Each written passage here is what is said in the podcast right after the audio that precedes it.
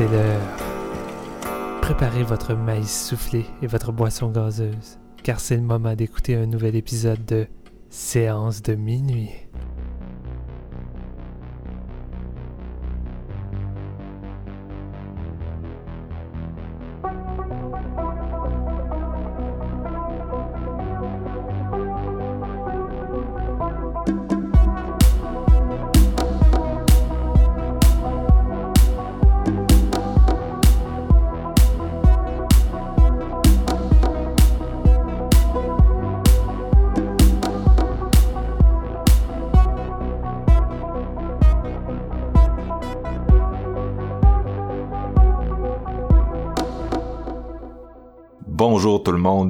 À ce nouvel épisode de Séance de minuit, toujours en mode Fantasia, quatrième épisode dédié à la programmation.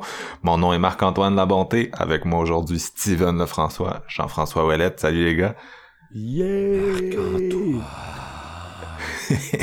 on est en mode Fantasia et cette fois-ci on vous a préparé un épisode un petit peu plus court que le troisième qui était... Euh, Massif, euh, massif. massif. Imposant. Ouais, fait que là, on a pris ça plus relax aujourd'hui. Quelques petits films, euh, beaucoup, beaucoup d'horreur aujourd'hui, en fait. Et euh, on va en discuter ensemble. Et il y a un de nos plus gros hype à Steven et moi, euh, qui était Alone, Ouais. de John.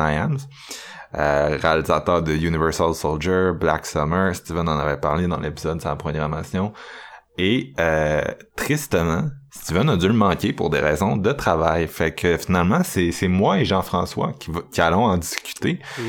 Et euh, le, le, le petit... euh, tu sais, moi, je, on déconnait sur Facebook, on disait qu'on était le fan club de John Hyams. euh, C'est moi vrai. et, et Steven, mais on va, on va laisser le, le petit troisième euh, nous parler de... de de- du film de John puis de comment il a trouvé ça. JF, est-ce que tu veux introduire Alone? Yes, écoute, euh, moi je connaissais pas le gars du tout. Hein. Vous, vous êtes, euh, vous faites partie du fan club, ben moi, euh, je suis- je suis dans le club des non initiés du tout. Ouais. Euh, fait que je me, je me dirigeais vers Alone euh, blind, mais avec votre recommandation quand même. Donc j'étais assez excité. Je l'ai vu avec un de mes amis. On était quand même stoked de starter la soirée avec ça. Euh, puis je me suis rendu compte que c'est, euh, on dirait qu'on on a plein de double bill de films Oui, qui hein? se ressemblent cette année à Fantasia. Ouais, mais qui sont pas pas si- mis ensemble, hein? Non, ils sont, sont pas mis ensemble, mais je sais pas s'ils se sont passés le mot parce que c'est ça qu'on on- euh, une petite réflexion après. euh, ça fait plusieurs fois qu'on en parle. Bon, le doublé euh, post-Savdi, il y a eu euh, tu sais, des trucs de vampires un petit peu indie. Bon, euh, là, c'était euh, le le film de traquer dans les bois, la femme qui se fait traquer. Donc, euh, ça ressemble un peu à un film qu'on a parlé là, euh, dernier épisode, Haunted. Euh, par contre, on est beaucoup plus terre à terre avec ce Alone. Ça raconte l'histoire d'une femme qui a perdu son mari il y a quelques mois et elle va déménager, dans le fond. Donc, le film s'ouvre sur elle qui part avec sa voiture et une espèce de petit trailer avec son stock. Et elle s'en va dans le nord. Donc, elle roule quand même assez longtemps. Puis, euh, bon, il arrive un petit truc sur la route où c'est qu'elle va croiser un, un genre de VUS, puis il va pas la laisser passer. Il va s'en suivre un. Elle passe proche de, de faire un face-à-face avec Ouais. un truck, puis est en esti. Puis là, après ça, le, le VUS en question va la redépasser pour s'en aller plus rapidement vers une autre voie. Donc, euh, elle, elle pense que, bon, c'est clos, tu sais, genre, je, je respire, puis il faut que je me calme un peu, tu sais. Mais non, euh, il- elle va leur croiser, ce VUS-là, à maintes reprises, puis le, le, le, le conducteur en question va venir s'excuser pour par la suite venir lui demander de l'aide. En tout cas, c'est une série de moments où c'est T'as l'impression qu'ils sont les deux seuls sur la route, puis euh, finalement, elle, elle va se faire enlever par cet homme-là. Euh, donc, euh, on va m'en tenir là pour le synopsis. Euh, comme je vous ai dit, ça ressemble pas mal à Haunted, sauf qu'on est sur un film vraiment plus euh, réel dans, Ouais. son, euh, dans, dans sa façon de filmer, dans sa façon de traiter ses personnages. Euh, Il y a moins de petits... euh, Effet On de. On est dans le film de survie euh, comme il y, a, il y a 15 ans là, qui pognait au bout. Là. Ouais, le- les Survival début 2000, là, exactement. C'est la marque de commerce de John. En même temps, je veux dire, tu regardes les autres films, puis euh, sa mise en scène est très ancrée dans quelque chose de, réaliste. écoute, là. Ouais. C'est sûr que euh, je vais vous dire que j'ai vraiment adoré Alone, donc ça m'intéresse de voir le stock qu'il a fait de- derrière. Euh, pourquoi j'ai adoré? Justement parce que ça, c'est un retour aux sources, mais tellement simpliste, mais maîtrisé à la fois. On sent que euh, la réalisation, c'est tête. La tension se ressent dès la première scène où elle croise le VUS, puis par la suite, j'étais embarqué. Je voulais savoir, bon, je le sais qu'il va y avoir une question de ça, mais je savais pas que c'était un film comme de, de, traquage et tout. Puis finalement, j'ai vite compris que ça allait se passer entre ces deux personnes-là. Euh, puis toute la scène sur la route, c'est méga tendu. Euh, déjà que la, femme en question euh, est seule, elle a perdu son mari. Sa mère l'appelle souvent pour savoir qu'est-ce qui, euh, en est par rapport à ça, comment qu'elle se sent. tu la sens vraiment déstabilisée par tout ça, puis fragile émotionnellement. Puis elle a de la misère à cope avec le fait de ce qui est arrivé, la, première rencontre avec ce- ce- cet homme-là dans son VUS. Fait que tu la vois qu'elle est vraiment stressée, puis je le ressentais, l'actrice euh, Jules Wilcox qui joue ça à merveille tout au long du métrage. Je trouve ça vraiment le fun.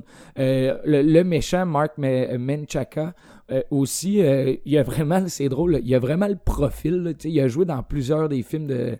euh, non, si je me trompe, je pense qu'il a joué cette année dans Outsider, mais il a Oui, joué il dans était dans plusieurs The autres films. Outsider. Mais il a vraiment le profil du stalker Ouais. dans ce film-là. Ça est vraiment Puis hot.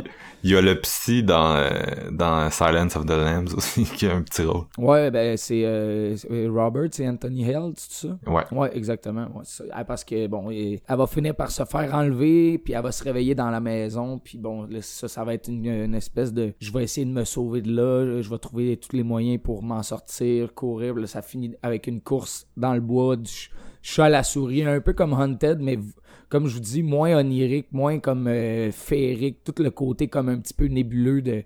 Là, on est vraiment là, elle se fait courir après par un chasseur dans le bois it, puis c'est vraiment en tête de ce côté-là aussi. On est dans le Neil Marshall dans le temps qui était bon, tu sais. ouais.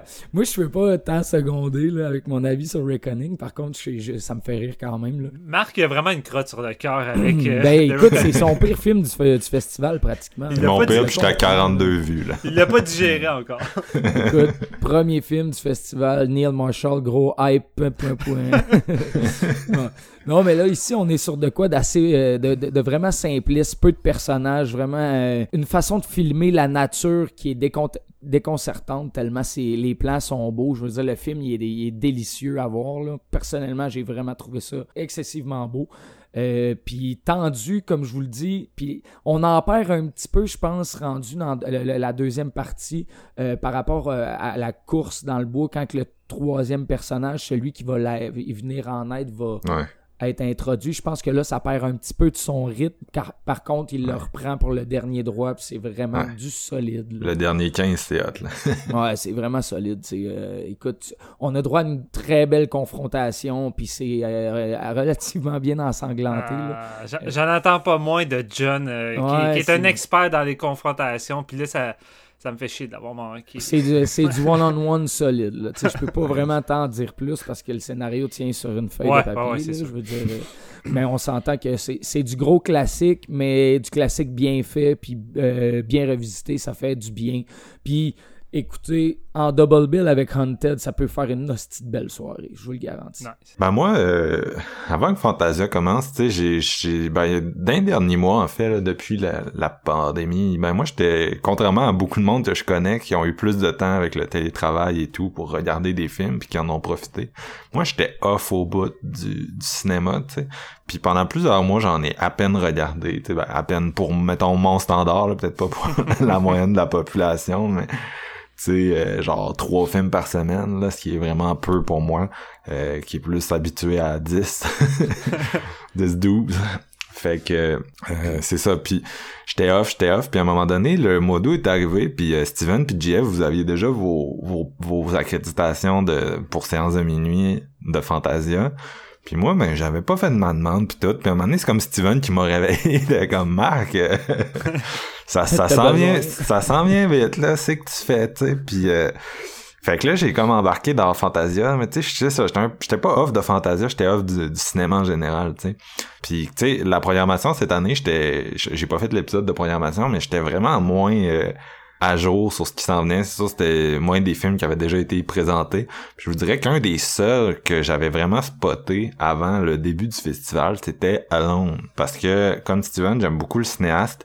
Moi, Black Summer, qui est sorti l'année passée sur Netflix, qui a pas été tant apprécié de ce que j'ai vu, je trouve que c'est une des choses les plus underrated euh, qui est sortie en 2019 niveau horreur. C'est Ouais, vraiment. solide, la mise en scène est exceptionnelle, c'est classe de maître, tu sais.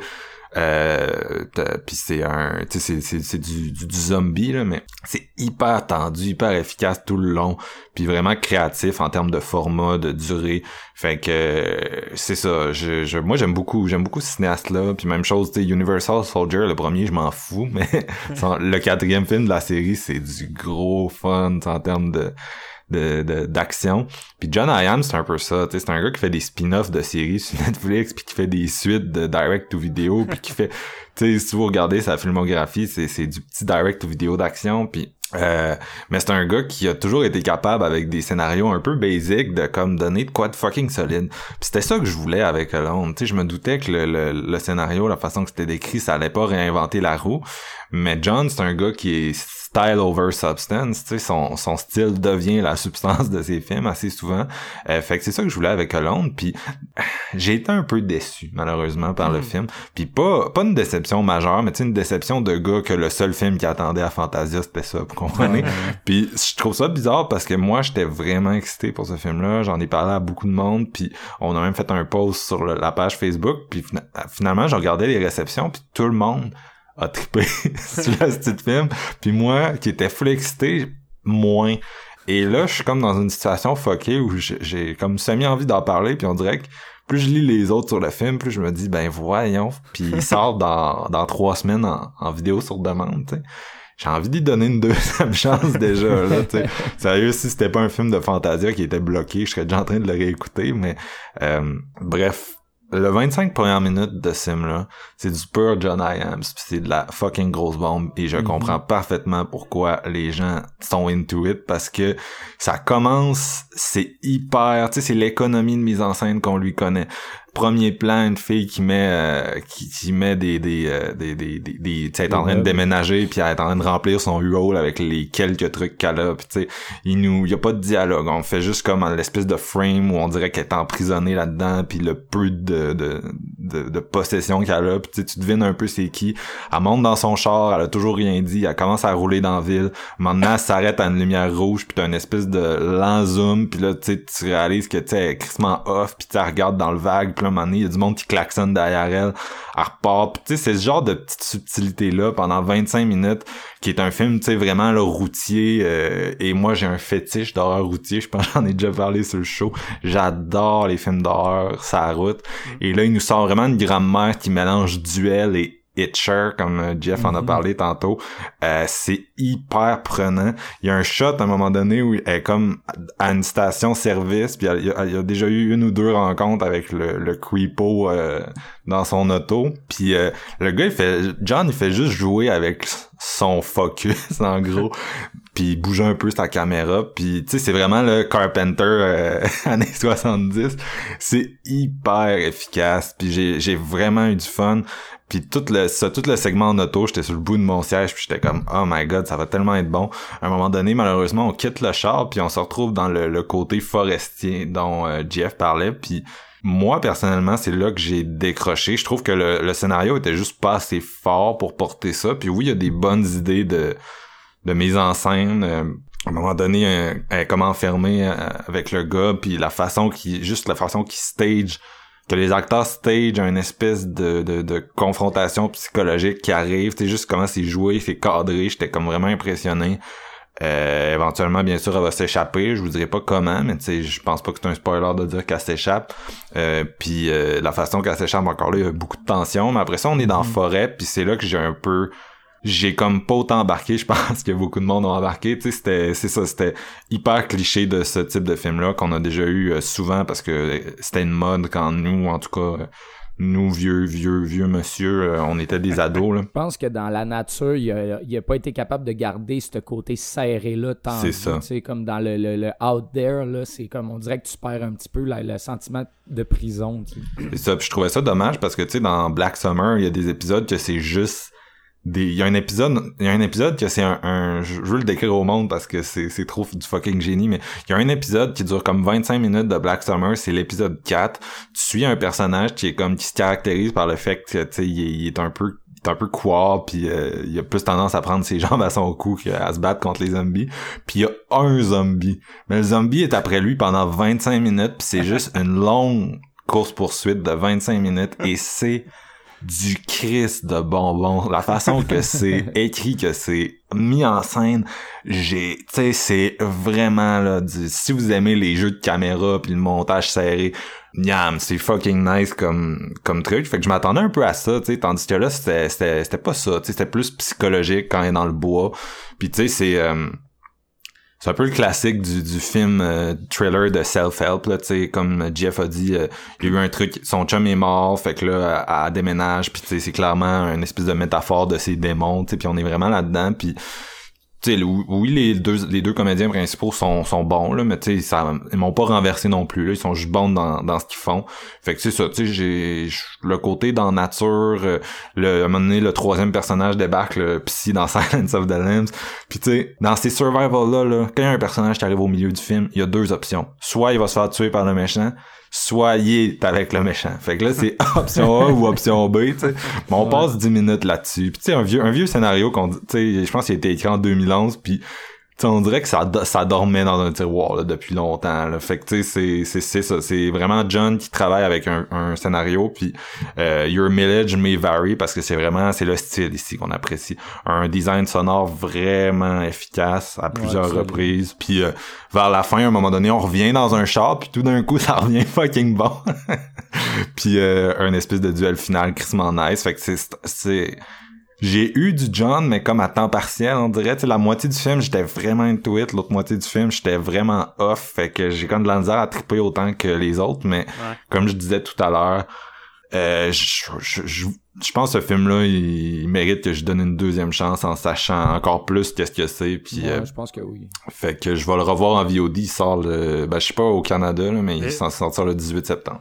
Ah, j'espère, j'espère qu'on va suivre la date puis que ça va être le 18 au Canada parce que je vais vraiment, vraiment. être fou. Je pense que tu vas aimer ça, Steven. ah, je suis quand Bon, même ben. confiant. Tu sais, je m'attends, tu sais, je m'attends pas à ce que ce soit le meilleur film de John, mais tu sais, la façon que vous en parlez, puis même Marc, tu sais, qui est un peu off sur certains aspects. Il est quand même en train de me dire qu'il y a des moments de, de, Ouais. de, de pur John là-dedans. Ouais, génie- ça il y a du accroche. Fait gars, écoute. J'ai reconnu le réalisateur, là. Puis tu sais, moi, juste pour le 25 minutes routier, hyper tête. Tu sais, tu Ah, non. vous le savez comment j'aime ça, les films d'horreur dans des chars, sur des vieilles euh, des vieilles estis de, de routes de forêt désolées où t'as pas de réseau de cellulaire, là. Tu sais, t'es vraiment dans dans puis euh, j'ai vu On Edge il y a une semaine avec Russell Crowe qui euh, a eu beaucoup d'éloges puis c'est plate ce film là c'est plate fait que j'étais content d'avoir de la bonne horreur routière euh, fucking tendue là c'était ça m'a fait plaisir fait que tu sais je- peux pas le déconseiller là. On s'entend-tu que ça manque des films d'horreur qui se déroulent 100% dans une auto? Puis souvent, il y a Ouais. des films qui maîtrisent ça. là. Je sais pas si tu te rappelles de ce petit film-là. là.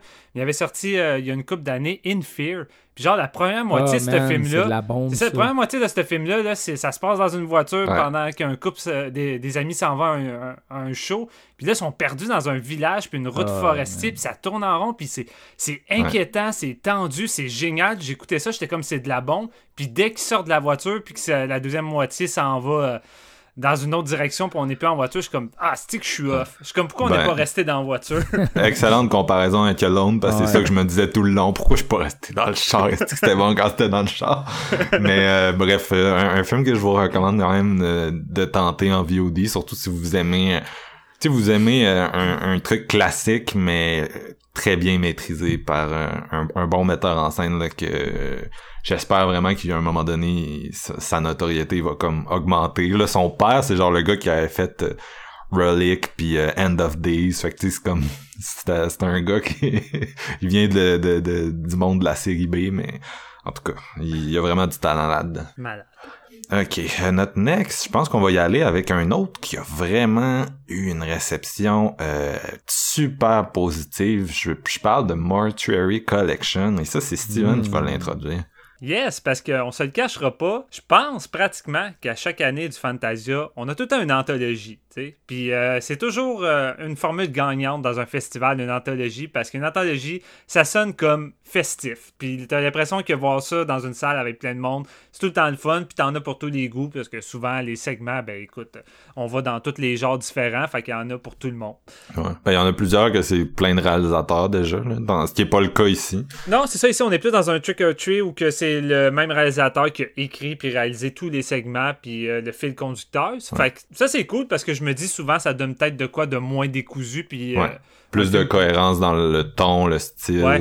un, un peu comme Trick or Les Treat. thèmes aussi. Les hein. thèmes, Ouais, ben puis- c'est ça. Puis un fil conducteur, des fois, qui est crissement plus euh, solide que tu sais, d'autres, euh, justement, que tu sais, ça se relie tellement pas qu'il faut qu'ils trouvent un moyen de, de faire un fil conducteur puis ils créent un peu n'importe quoi sur une feuille de papier. là. Les VHS, on s'entend-tu que c'est pas leur force, c'est pas le fil conducteur. Il y avait un fil conducteur dans les vieilles ça, ça l'essaye. Ça l'essaye. Euh, mais c'est ça, Mortuary Collection. C'est écrit et réalisé par Ryan Spindle. Puis ça met en, vedette, puis je veux le dire euh, vraiment avec beaucoup d'enthousiasme, Clancy Brown, que j'aime. J'adore Clancy Brown. Je trouve que c'est tellement un acteur underrated. Euh, pour ceux qui, sa- savent pas trop c'est qui, c'est le méchant principal dans le premier Highlander. Là, je sais qu'il y en a une partie qui a sans doute pas vu ça. Fait que je vais dire, c'est Gus dans Cimetière Vivant 2 qui se fait déchirer la gorge puis qui revient en zombie. Ça, je Ah. pense c'est comme son, ro- son rôle iconique pour la plupart des gens. là. Starship Troopers, man. Ah oui, c'est vrai. Oui, t'as bien raison. Puis encore là-dedans, il est malade, c'est ça. Non, mais il y, a, il y a eu beaucoup de, il y a eu beaucoup de, de rôles quand même, tu sais. Ça me surprend en fait que t'aies pas nommé euh, le gardien de prison diabolique dans Shawshank Redemption. là. Pour moi, c'est pas mal ça, son gros rôle, là. Pas mal plus que Cimetière Vivant 2. Eh, Je, je dois t'avouer que c'est sans doute le Franck Darabonne que j'ai vu le moins souvent dans ma vie. Fait que je me souvenais même plus qui jouait dedans. Fait que honte, honte à moi. Ben oui, je What Écoute. the fuck? Je, je, je- je sais pas quoi te dire, Marc. Je sais pas quoi te dire. Je suis arrivé trop tard sur ce film-là. C'est ça le problème, je pense. Non, c'est juste que, tu sais, Pet Cemetery 2, c'est comme pas, euh, comme pas le highlight de sa carrière. C'est un, c'est un gars qui est, euh, qui a vraiment un physique de méchant puis qui a souvent joué des méchants. C'est vrai, j'étais comme quasiment comme son highlight de la carrière, c'est Cemetery en 2. esti. Fuck cas. Blue Steel de Catherine Bigelow, c'était bon, ça. ah, vraiment, vraiment. Il joue souvent des désaxés, c'est ça qui arrive, hein, ou des, euh, des un, un- un agent de la paix corrompu. Euh, mais c'est ça, on va revenir à Mortuary Collection. Là, j'étais en mode fourré, je sais pas pourquoi. Euh, le film se déroule euh, dans la ville de Raven End, dans la, dans la fameuse morgue, où que c'est Montgomery, Montgomery Dark, qui est interprété par Clancy Brown, qui, qui est celui qui s'occupe du salon funéraire, qui s'occupe de conserver l'histoire euh, de, des nombreux cadavres qu'il y a eu euh, dans, sa, morgue, dans des espèces de livres. Fait se retrouve avec une espèce de, de grosse bibliothèque assez creepy, avec plein d'histoires euh, réelles de gens qui sont morts dans cette petite ville-là. Puis, une bonne journée, une jeune femme nommée Sam, euh, qui est jouée par Caitlin Fisher, va répondre à, l'annonce qu'il a postée euh, demandant de l'aide, un genre de petit emploi de side. Euh, par curiosité, elle va venir, puis elle va commencer à essayer de se renseigner un peu sur lui. Puis là, elle devient intriguée, puis là, elle voit les livres, puis toutes ces choses-là. Fait qu'elle va lui demander de, de lui raconter quelques petites histoires de ses clients, parce que Montgomery Dark euh, arrête pas de lui dire qu'il y a vraiment des histoires assez bizarres et fucked up qui pourraient euh, beaucoup la divertir. Fait que, à partir de là, vous savez un peu euh, dans quoi on embarque. On va avoir une histoire différente euh, à chaque fois euh, qui va exciter de plus en plus Sam. Fait qu'on a une certaine progression dans la folie des histoires, si on veut. Puis c'est ça. À la fin, évidemment, vu que c'est le fil conducteur, comme souvent, c'est un peu la quatrième histoire qui va clore tout ça. Sinon, en tant que tel, on a trois histoires ennemies, parce que je compte pas tant la, la première comme un segment, c'est plus un, un court-métrage qui a intégré euh, au récit, puis ça apparaît, là, c'est, vraiment pas long, là, c'est comme un, un 4-5 minutes euh, pratiquement sans dialogue, assez straight, là, tu sens la vibe euh, euh, court-métrage, puis je, je trouve que c'est celui qui semble moins bien se rattacher à tout ça, mais je trouve ça crissement drôle la façon que la fille en parle par la suite après avoir écouté cette histoire-là en disant c'est bien, c'est le fun, mais ça manque de substance, puis je sais pas, tu sais, c'est- correct. Fait tu sais, j'étais comment que je pense que le réalisateur est quand même confiant que c'est ça que ça l'est. là. Puis les trois autres histoires, sans vouloir aller dans les détails, la première, c'est une qui se déroule dans une fraternité avec un beau gosse qui est genre le chef de la fraternité qui fait euh, un slogan avec des condoms un peu douteux pour se pogner des filles euh, afin de, de- de coucher à chaque soir avec une fille différente. Et Le, Oui. le dude de Euphoria, il est fucking bon dans Euphoria, ce gars-là. Ouais.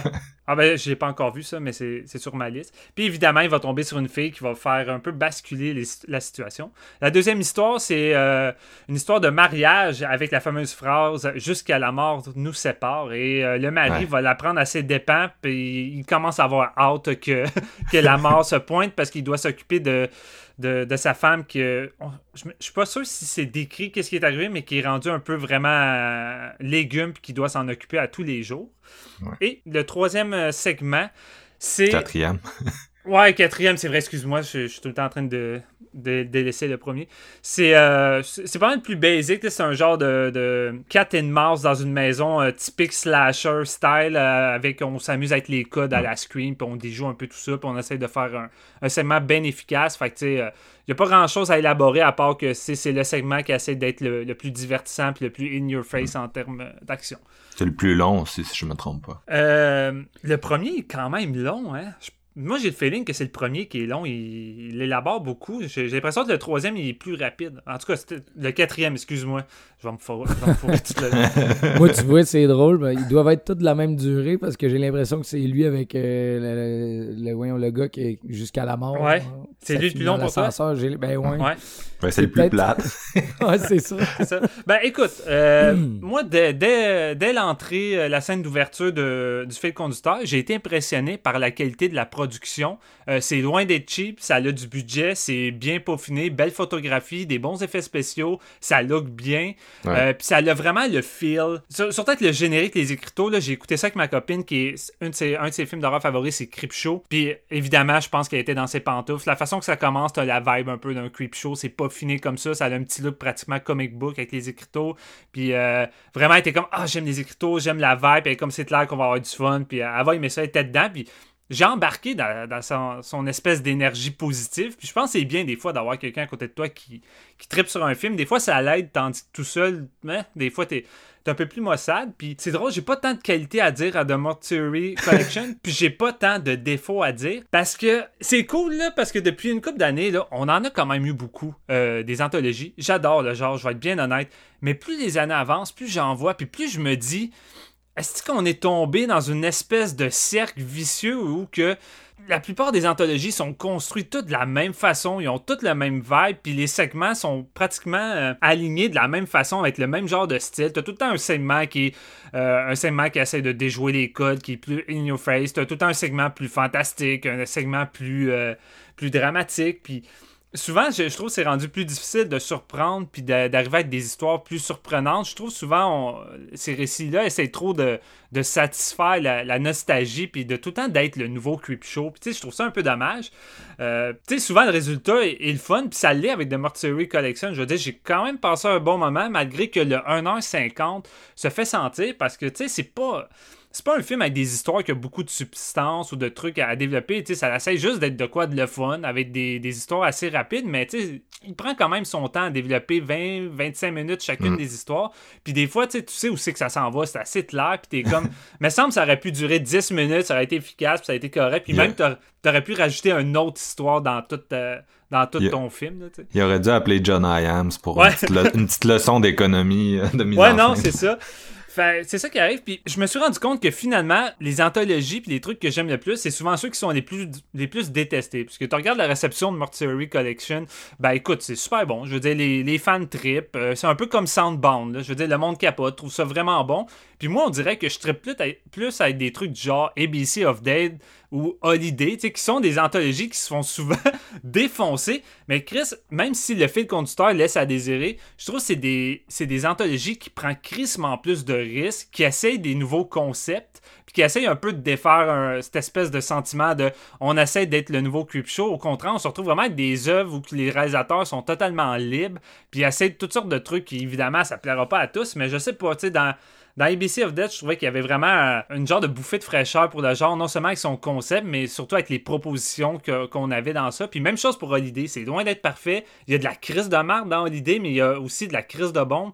Puis ça me plaît, ce genre de risque-là. Tandis que Mortuary Collection, tu sais, oui, c'est le même réalisateur, le même scénariste. Fait qu'on se retrouve avec de quoi de, plus peaufiné, plus cohérent, plus dans, la, dans la vibe d'un Trick or Treat. Mais c'est pas Trick or Treat. en même temps, Trick or Treat, c'est comme Marc m'a fait me remarquer, j'avais oublié, mais tu sais, c'est 1h22. C'est tight. Il n'y a pas une histoire plus faible que les autres. Euh, puis tu sais, il y a tellement, il y a une richesse dans ces histoires. Il y a de quoi qui élabore plus. Puis la façon que ça se mélange à son fil conducteur, c'est du génie. Tandis qu'ici, tout est bon globalement. Il n'y a rien que j'ai pas aimé. Même le fil conducteur, je le trouve solide. Puis Clancy Brown, il est écœurant en espèce de, de creepy guy qui te raconte des histoires avec son gros book là, à la Creep Creeper. Je l'ai vraiment aimé. Mais c'est ça, c'est un film qui me laisse tellement juste dans l'indifférence que sur le coup, j'ai eu du fun. Puis quand j'ai terminé, j'ai comme fait, c'est fini. Je peux passer euh, à un autre film. Puis je trouve que c'est quand même chiant de dire ça. De... Je pense que c'est plus chiant un film qui me laisse dans l'indifférence qu'un film qui me met en tabarnak ou qui me fait triper. ben, moi, moi aussi, euh, si tu me laisses y aller, moi aussi, c'est un, film c'est un film d'indifférence. Puis c'est, c'est dommage parce que c'est vraiment bien reçu. Fait que peut-être que Jeff va pouvoir faire euh, pencher la balance là, du côté du consensus après. Mais euh, c'est ça. Moi, j'ai un, peu le même feeling que toi, c'est-à-dire c'est trop long pour ce que c'est. Tu sais, Trick or Treat nous en donnait plus avec une demi-heure de moins. Celui-là, on dirait qu'il... Entre autres, Babysitter Murder, je pense que c'était c'est un court métrage qui a été fait en 2015 euh, qui fait que c'est comme ça inclut dans le truc mais tu sais j'ai l'impression que c'est peut-être peut-être moins quelque chose qui a été écrit en fonction de euh, avoir être un bon long métrage que quelque chose qui a été euh, conçu en fonction de on va comme je vais comme utiliser mes courts métrages puis je vais faire un long métrage qui est, quand même une approche très intelligente d'un jeune cinéaste pour se faire voir. Euh, je, je, respecte beaucoup ça mais tu sais personnellement c'est pas un film qui m'a super emballé tu sais. Euh, dans le genre, je préfère largement un, Tales from the Hood, tu sais, qui a le même genre de de de, mort, de, de mortician, de, de, de, directeur de pompe funèbre. Excusez, c'est une référence au dernier épisode. euh, mais tu sais, qui, qui, est, euh, qui a des histoires plus courtes, puis qui a un, juste un fil conducteur. Tu sais, Trick or Treat, c'est l'Halloween, Tales from the Hood, c'est c'est euh, c'est les expériences des, des, des, Noirs, tout simplement. Et puis, tandis que celui-là, ben, tu sais, ça, Steven a dit, mais on est plus dans le creep show classique. Il y a même une espèce de commentaire méta là-dessus, tu sais, que c'est comme euh, quelqu'un fait un péché puis se fait punir en conséquence, là, tu sais. Mm. Fait que c'est vraiment pour les gens qui aiment euh, les anthologies old school, euh, les gens aussi que, comme tu, comme Steven disait, mais tu sais, qui se font chier sur des BCs of Death parce qu'ils ont la mentalité que une anthologie, c'est c'est du calibre de son pire euh, segment. Tandis que moi et Steven, je pense qu'on est plus des gars positifs qui pensent, tu sais, une anthologie, c'est la qualité de la moyenne de ces segments, tu sais. Euh, genre, nous, on focus pas sur le pire, tu on, va plus focuser sur ce qu'on a critiquement aimé dans un film, puis on va laisser le, moins bon euh, de côté, surtout une anthologie. Ça fait partie du fun quand tu manges une, boîte de chocolat variété, d'en avoir qui sont moins bons pour que ceux qui sont bons. en tout cas, bref. C'est une belle métaphore. Mais c'est ça. Ici, euh, moi, les, segments étaient trop longs. Il y en a un que sur papier, j'adorais, tu sais, que je trouvais qu'il était super creep show. C'est celui avec le gars de Euphoria, justement, qui... Euh, qui euh, en tout cas c'est une histoire de, de condom là, comme Steven a dit. Puis sur papier c'est excellent là ça c'est c'est tellement creep show comme concept. Mais aïe aïe que c'est trop long pour ce que c'est là. T'es comme commando là t'aurais pu faire la même affaire sur 15 minutes. Puis je sais pas combien de temps ça dure mais probablement 25 ah, c'est au moins 20 minutes non c'est ça puis tu sais, à un moment donné, c'est comme c'est trop long. Tu sais, le principe de base, c'est quasiment une joke, tu comprends? Genre le principe, genre il, est vraiment basic. Fait que genre expédie ça plus que ça. Euh, le segment d'après avec euh, le, le, le, le gars pis sa femme. Écoute, Creepshow, la moitié des segments, c'est un, un gars pis sa femme de sa chie, fait que c'est, on est encore plus dans le Creepshow pis celui-là m'a juste pas tant marqué. Euh, le dernier, Babysitter Murder, je pense c'est le plus efficace en termes de, de euh, de mettons le temps que ça dure ce qui se passe t'as pas l'impression que c'est nécessairement trop long mais c'est juste que tu sais c'est long puis ça vient à la fin d'un film qui était déjà un peu trop long. Fait que bref au final, c'est une anthologie qui est amusante, puis encore là, peut-être un film que je vais redonner une chance éventuellement. Ça aussi, Shudder l'a acheté. oh, nice, Shudder, Shudder a tout acheté. Ça sort 15 euh, septembre, si je me trompe pas. Fait que très bientôt. Euh, vous allez pouvoir le, visionner d'ici deux trois semaines. je suis pas mal sûr qu'il va, qu'il va plaire à beaucoup de gens sur Shudder. ce ben film-là, je doute vraiment pas. Je serais curieux de le revisiter éventuellement. Peut-être que peut-être que je serais dans un meilleur mood pour ça, parce que je veux dire, je suis quand même le gars que sur Shudder, il y a deux mois, j'ai, j'ai adoré Scare Pack. Ouais, ouais, ça, ça fait mal, je trouve. Ouais, T'sais, on est loin d'un scare package. Non, c'est ça. Mortuary Tu sais, Mortuary Collection a tellement plus de qualité esthétique que Scare Package, mais c'est le rythme de Scare Package m'a embarqué, puis tu sais, sa connerie m'a embarqué, tandis que Mortuary, ben, je trouvais le temps long, puis mine de rien, ben, c'est ça, je reverrai Scare Package av- avant celui-ci. Jeff, toi, est-ce que t'es plus du bord des fans? Ouais, je pense que je suis un fan, man.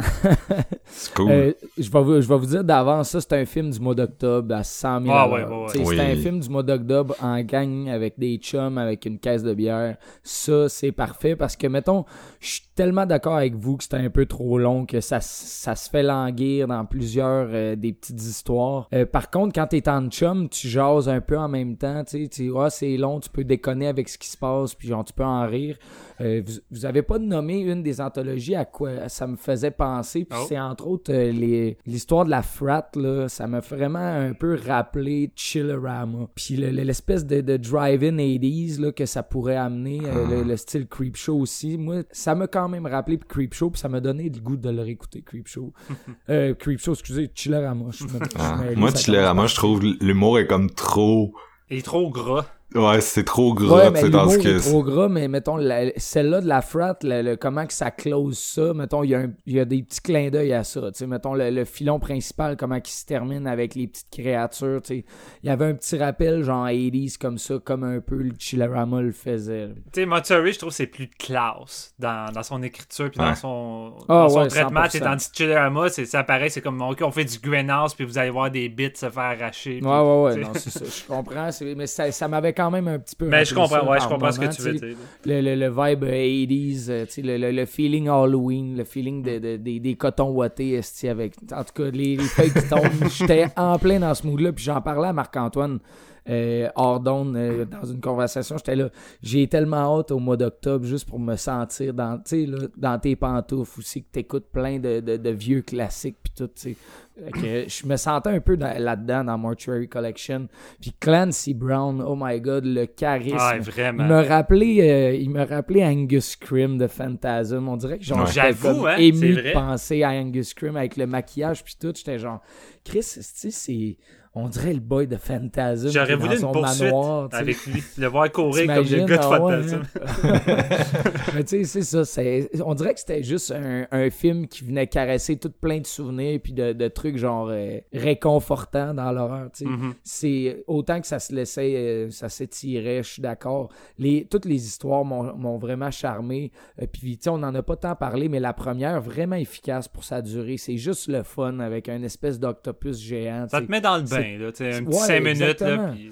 Parce que juste l'entrée dans le manoir te met déjà dans le mood. Tu sais, Ouais. T'es comme, ah, c'est lugubre, c'est creepy. Le monsieur, il est lugubre. tu sais. Fait que là, il commence à dire avec ses livres, ses collections de- de- d'histoires. là, T'es comme, aïe, moi, j'étais 100% embarqué. Puis on commence avec ça, une petite histoire de genre 5-6 minutes. Mais c'est sans dialogue, juste un peu de tension, mais un peu de côté comique aussi. tu sais, Ça met l'eau à la porte par rapport à ça, au ton. Euh, puis ça va garder un peu ce ton-là tout le long. C'est c'est ça que j'ai aimé. le- on sent que, mettons, il y a des, euh, des cours ou des, des moyens qui ont été faits séparément. Puis qui, c'est ça que j'avais lu, c'est qu'ils avaient comme tout ramené ensemble pour en créer un film. Ouais. Ça avait été tourné sur un, un- un fil d'années assez euh, long, là. Fait que je comprends que des fois, il y a des petites ruptures, mais je trouve qu'au final, tout ça connecté ensemble, ça marche vraiment bien, tu sais. Euh, facture visuelle, 100% dans le mood des années 80, je veux dire, c'était parfait. C'est vraiment là, bien maîtrisé à ce point-là.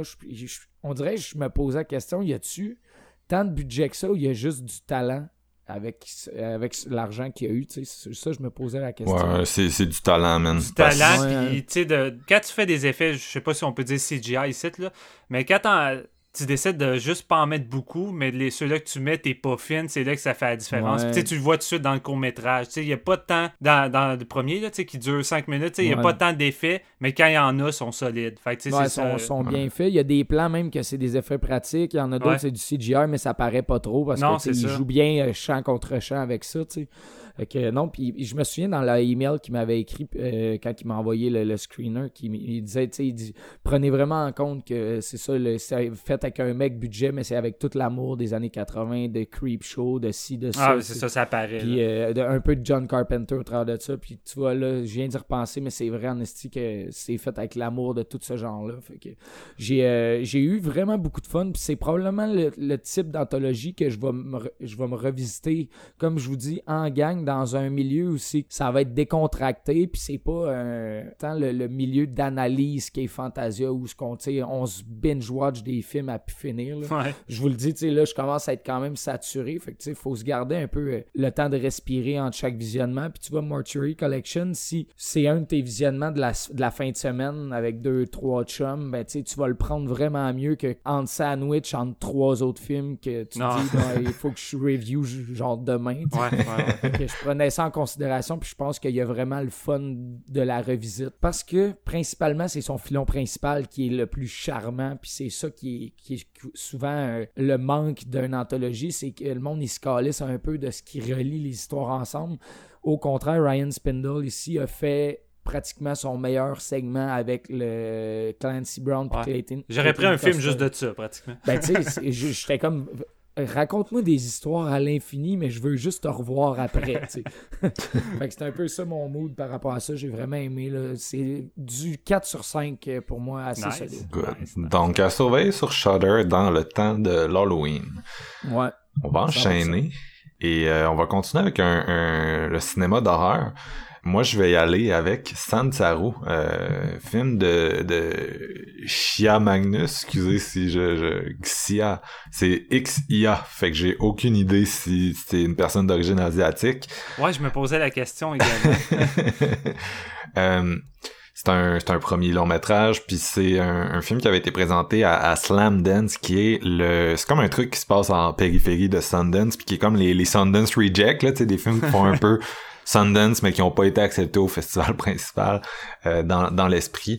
Et euh, je, vais, je vais le dire, c'est mon film d'horreur préféré du festival jusqu'à maintenant. en termes d'épouvante, c'est vraiment celui qui m'a fait freaker. J'ai trouvé ça hyper efficace euh, beaucoup plus que que tu sais j'étais vraiment curieux de le voir celui-là mais je m'attendais pas à, avoir la chienne. Et je l'ai je l'ai eu. C'est un film qui a été programmé dans la section euh, caméra lucida qui aborde plus du cinéma d'avant-garde. Fait que tu sais c'est pas le film d'horreur le plus facile. Je pense que ça va être euh, les gens vont être on ou off sur le style qui est déployé ici. C'est l'histoire d'une d'une femme qui est jouée par Ena Dumlao qui est une actrice originaire des Philippines puis elle joue c'est ça femme qui qui est une immigrante qui travaille euh, dans une maison auprès d'une femme qui est, qui est, en, démence. Euh, elle, s'occupe d'elle, mais il commence à avoir des, des événements relativement creepy qui se déroulent dans la maison. Elle vit aussi avec euh, son frère, euh, qui est un, un, petit ado un peu rebelle, un peu dans une espèce de phase de crise existentielle. Et puis en avant de deux, il y a comme un, il y a le, le, fils de la madame en question là. Il y a comme les deux enfants de la madame démente l'ont ont, engagé euh, notre personnage principal, mais le fils il habite en face puis éventuellement ils vont comme ils vont comme connecter euh, les personnages. Puis euh, lui a fait l'armée là fait qu'il a comme vécu des, des trucs. Et euh, c'est ça il y a comme un quelque chose dans la maison qui répond au nom de Mr. Sansaru puis qui est dit de façon hyper creepy by the way. Très efficace très efficace. la Babadook plus plus efficace que ah, non, non. mais c'est ça je m'attendais pas nécessairement à grand chose première claque que j'ai eu la performance de l'actrice principale Ena Dumlao qui est solide là-dedans là tu sais vraiment euh, euh, il y a comme à travers plusieurs trucs euh, assez dramatiques tu sais d'un côté il y a sa fonction de de d'aidance là mais de l'autre côté il y a sa relation avec son frère puis sa relation avec un autre des personnages puis il y a comme des éléments d'horreur qui embarquent puis j'étais vraiment dedans. Il y a une petite vibe il y a une vibe film d'horreur A24 là tu sais les affaires avec de la symbolique fuckée puis une, une structure avant-garde atypique, tu sais. Mm-hmm. Euh, pour ça, je pense qu'il y a certaines personnes qui vont être off. C'est un film qui utilise des éléments d'horreur puis qui est parfois assez creepy, mais dans son vocabulaire, tu sais, c'est zéro un film à jumpscare. C'est pas un film qui cherche à créer des séquences d'horreur en tant que tel. En fait, c'est c'est bizarre parce que euh, ça m'a fait un peu penser dans le style au cinéma de Happy Chapong. Euh, pourquoi j'ai embarqué dans la prononciation du nom de ce gars-là, mais euh, Viracet Akul, excusez, qui est le réalisateur de Uncle euh, Bunmi, entre autres, qui est un réalisateur thaïlandais qui a vraiment eu euh, un gros rayonnement dans les dans les dernières années, mais tu sais, qui est c'est vraiment du, cinéma d'auteur euh, qui est loin de, de tout ce qui est mainstream, mais tu sais, c'est quelqu'un qui a vraiment par son son espèce de relation assez atypique avec tout ce qui est euh, folklore thaïlandais, les esprits, les, les, divinités, la nature, lié un peu à la modernité, a réussi à faire des films vraiment nice, puis c'est comme si il avait fait un film d'horreur, ben ça ressemblerait à Sanzaru, tu sais, c'est ce genre d'horreur-là, euh, hyper inquiétante, mais en même temps, ça se concrétise jamais de la façon que tu penses que ça va se concrétiser, parce qu'avant tout, ça reste ça reste un drame euh, autour de nos de nos personnages principaux. Puis on est dans une tu sais ça reste un classique de maison hantée où il s'est passé de la shit dans la maison puis quand on découvre c'est quoi on c'est assez c'est assez terrible. Ça joue avec euh, des, des, petits éléments ça joue avec un travail de photographie euh, sublime avec un sound design euh, inquiétant puis c'est un film qui, est, qui a un côté très gothique puis ça m'a ça m'a vraiment ça m'a vraiment pris. J'ai trouvé ça super réussi comme premier film euh, puis je pense que si je me trompe pas, je pense que c'est un film qui a été remonté là depuis Slamdance, donc il est plus court. Euh, puis ça a été comme semi bien reçu euh, aux États-Unis en janvier, mais moi le montage que j'ai vu, dans lequel il doit avoir une dizaine de minutes de moins, j'ai trouvé ça super tête là, fait que je pense que ça a été remonté à son avantage, mais bon, ça je, je sais pas assez pour en parler trop là, mais bref, c'est un peu ça. Euh, Jeff, t'as-tu, t'as-tu aimé ça autant que moi ou t'as pas embarqué? Euh, ben, j'ai, j'ai embarqué. J'ai embarqué. Je, pas autant que toi, ça, cela dit. C'est comme si, écoute, euh, grosso modo, là, si c'est grossier ce que je vais dire, c'est comme si tu blendais un peu relique, héréditaire puis babadook ensemble. Ah. ça donnait quelque chose qui goûtait un peu moins bon. Ah. Ben, écoute, man, c'est ça que j'ai ressenti quand même. Je veux dire, c'est très solide, mais ça y est, c'est aucunement au niveau des trois films que je viens de nommer. Attends que j'embarque, Marc. non, non, mais écoute, non, j'ai aimé ça, j'ai aimé ça, mais c'est. Euh, on, sent le cut, mettons, là, il y a 12 euh, minutes de moins. Puis il y a certains moments que c'est long quand même. Puis je sens pas le côté euh, autant terrifiant que tu as ressenti. C'est beaucoup de la, terreur psychologique quand même, là, le côté démence, puis un petit peu perte de contrôle, puis plus savoir où le pied dans sa réalité, tu sais. Euh, j'aime beaucoup euh, tout ce qui est euh, visuel, comment c'est amené, c'est vraiment le fun, c'est très lugubre en vrai aussi comme photo, là, c'est très fun. bon, les acteurs sont tous très bons. Je trouve par contre qu'il manque. puis tu sais, je vais être plate en disant ça, mais genre, j'aurais pris un peu plus d'explications. Ah, t'aurais pris le montage plus long.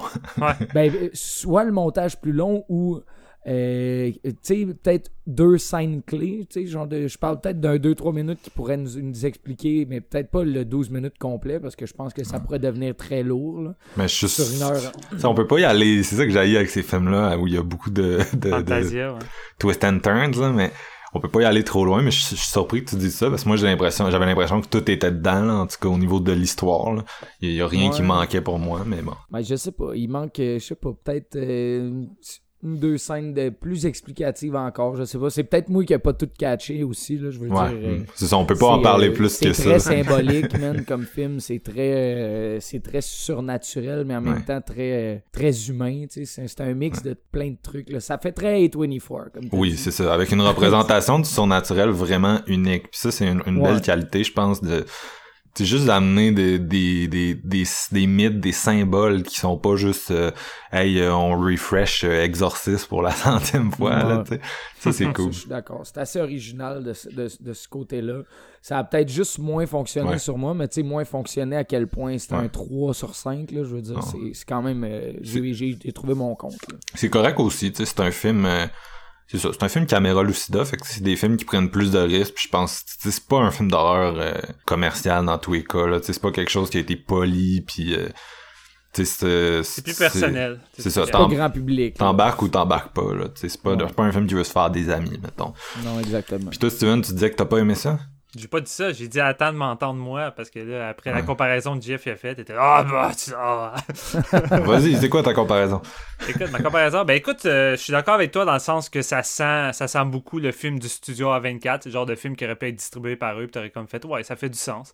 Puis, veux, veux pas, depuis depuis Babadook puis de Hereditary, sauf ici, je trouve qu'on est plus dans du Babadook que du, du Hereditary. Euh, ça, a engendré une vague, puis là, évidemment, il y a beaucoup de réalisateurs indie qui, qui vont un peu vaguer dans ces eaux-là. Ça va être une certaine inspiration, mais ils arrivent pareil à tirer des fois la personnalité et à incruster leur propre vision des choses. Tu sais, Sanzaru, je trouve que ça va être beaucoup dans, dans Relic. J'ai beaucoup pensé à Relic en voyant Sanzaru. Puis, tu sais, mm. moi, contrairement à Marc-Antoine, surtout, puis sais, j'ai vraiment pas été sur le cul avec Relic. J'ai trouvé que c'était. Je trouvais, je, trouvais que ça se démarquait moins des autres films qu'on a mentionnés, des influences, puis je trouvais que c'était moins bon. Tandis que là, par contre, Sanzaru, j'ai trouvé ça meilleur que Relic. Puis, je peux pas me prononcer tout de suite parce qu'il reste gros une coupe de films d'horreur à voir encore, mais c'est facilement un des meilleurs films d'horreur que j'ai vu du Fest. Puis j'ai vraiment accroché. C'est con, là. Pour moi, c'est tight. Oui, tu peux dire que c'est long, JF, ça prend son temps, mais pour moi, 88 minutes, il est tight. je trouve que, je trouve que c'est un métrage qui était tellement pas perdu euh, dans la psychologie des personnages, dans leurs intentions, puis dans les dévoilements du entre guillemets surnaturel. Tout est tout pour moi était clair. J'ai pas eu, tu sais, le film a terminé, puis j'avais pas un petit gros point d'interrogation genre what the fuck. Là. Pour moi, c'est un film clair, puis si les 10 minutes qui a été enlevées étaient un 10 minutes explicatif qui pour moi aurait tué aurait tué le film, c'est déjà clair. T'as pas besoin de me tenir par la main. Ben, je peux comprendre que le, le, réalisateur a préféré faire un director's cut parce que pour moi, c'est les 88 minutes, il, est parfait sur tous les aspects, puis j'ai embarqué dans la vibe. C'est pas, pas un film qui essaye, comme disait Marc, d'être tout le temps un film d'horreur à jumpscare, de vous effrayer. J'ai pas forcément eu la chienne comme Marc-Antoine, mais j'ai été vraiment immergé par l'atmosphère. Euh, on est vraiment dans une vague de gothique moderne où on joue un peu avec les codes puis qu'on les, on les modifie. Puis j'aime ça. Relic, j'ai pareil aimé ça, même si j'ai pas eu un coup de cœur. C'était très gothique aussi, Relic. Là. Ouais, c'est ça. Puis Sanzaru continue dans cette vibe-là. Mais lui, j'ai vraiment accroché parce que j'ai tellement adoré le personnage principal, Philippine. Puis je trouve, je, je sais pas, l'aspect dramatique, puis justement le, côté isolation d'une personne immigrée qui se retrouve tout seul là avec son jeune frère, sa mère qui est à le bout, puis sa mère qu'on dirait qu'il veut qu'elle veut juste plus être là pour eux. Là. Elle l'air de se bâtir une nouvelle vie, puis elle les a pratiquement dompés. Puis là, de voir elle qui est dans une solitude, qui connecte avec une autre personne en tant que telle, qui, elle, est également abandonnée dans la solitude. Tu sais, son frère vit à côté, puis sa soeur, elle, vit plus loin, mais cette mère-là qui est handicapée, euh, a de la misère à bouger. C'est pour ça que l'infirmière est là pour l'aider, mais elle est tout seule. On dirait qu'on se retrouve dans, un, dans une espèce de dans un, dans espèce de cercle vicieux de huit lots où que deux personnes finissent par se sentir seules, puis ça va venir un peu amplifier leur solitude une après l'autre. Puis vraiment, il y a une genre de de dérape psychologique de la part des deux personnages qui avancent de plus en plus, puis les interactions avec la, la, madame euh, instable est de plus en plus intense, parfois très violente. fait je trouvais qu'il y a vraiment une bonne progression dans tout ça avec ça. Puis j'ai vraiment j'ai adoré les personnages. Puis évidemment, c'est sans doute ça qui fait autant penser à Relais Babado. La, la personne âgée qu'il faut s'occuper ici, elle, a une maladie, elle est handicapée, elle a de la misère à fonctionner tout seul. Puis elle est sur le bord de la démence par moment. Fait mais la façon que c'est traité, j'ai juste accroché. Puis l'aspect Sanzaru, qui peut-être.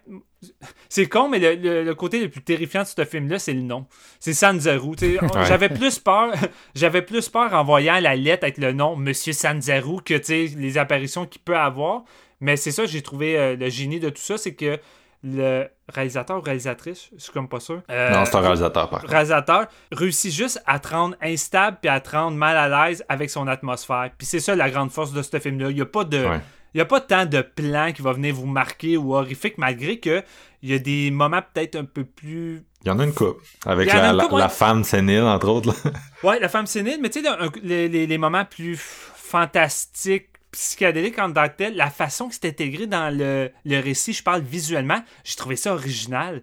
Euh, tu sais, pas, pas que je trouvais ça effrayant, mais j'étais comme déstabilisé. Puis ça, j'ai aimé ça. Je trouvais que c'était c'est un grand risque à prendre un peu, parce que j'ai l'impression que c'est le genre de truc qui va peut-être faire décrocher une couple de personnes, mais moi j'ai trouvé ça euh, réussi.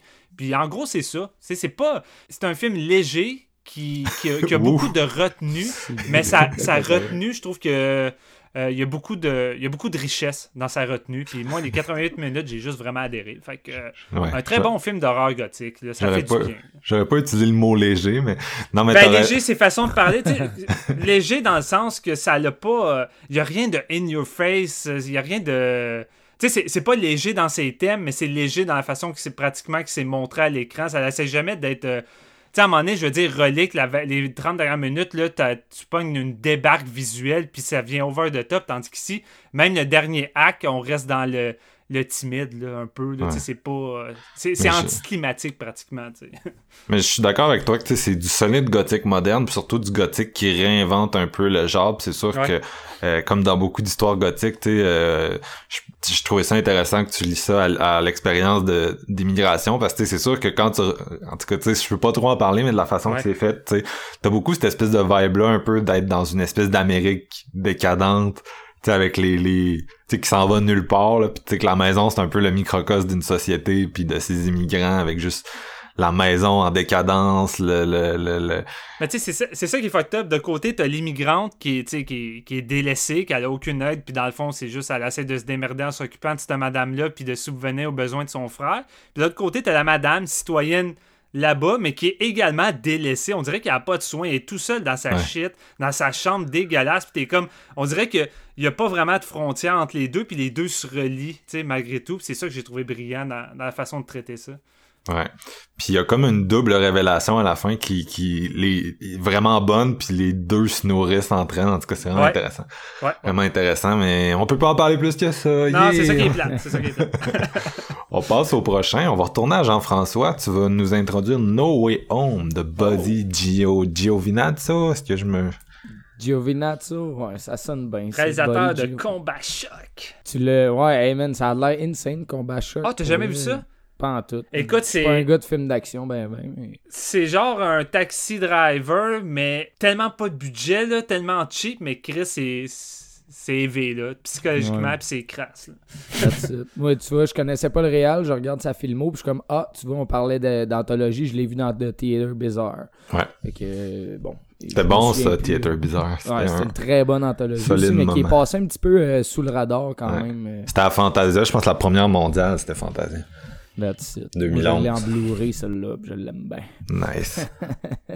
Euh, ouais, bon, euh, hey, No Way Home qui est encore. euh, c'est comme les, les doublés, hein, comme que je disais tantôt avec euh, Hunted, puis. euh, c'est Oui. dans le fond un, un, un, un gars qui sort de prison et qui doit se réhabiliter dans la société. Donc, il n'y a plus vraiment personne à part son frère. Fait qu'il se dirige vers la maison familiale, que son frère reste encore là, il va voir.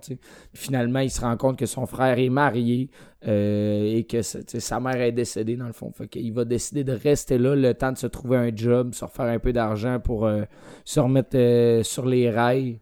C'est vraiment genre un copier-coller du scénario que, que j'ai dit sur l'épisode 3, dans le fond. Ça ressemble vraiment à Five Rules of Success. Ouais, quand même. On dirait, je me répète, je suis comme, mais c'est-tu vraiment ça? Oui, oui, c'est ça.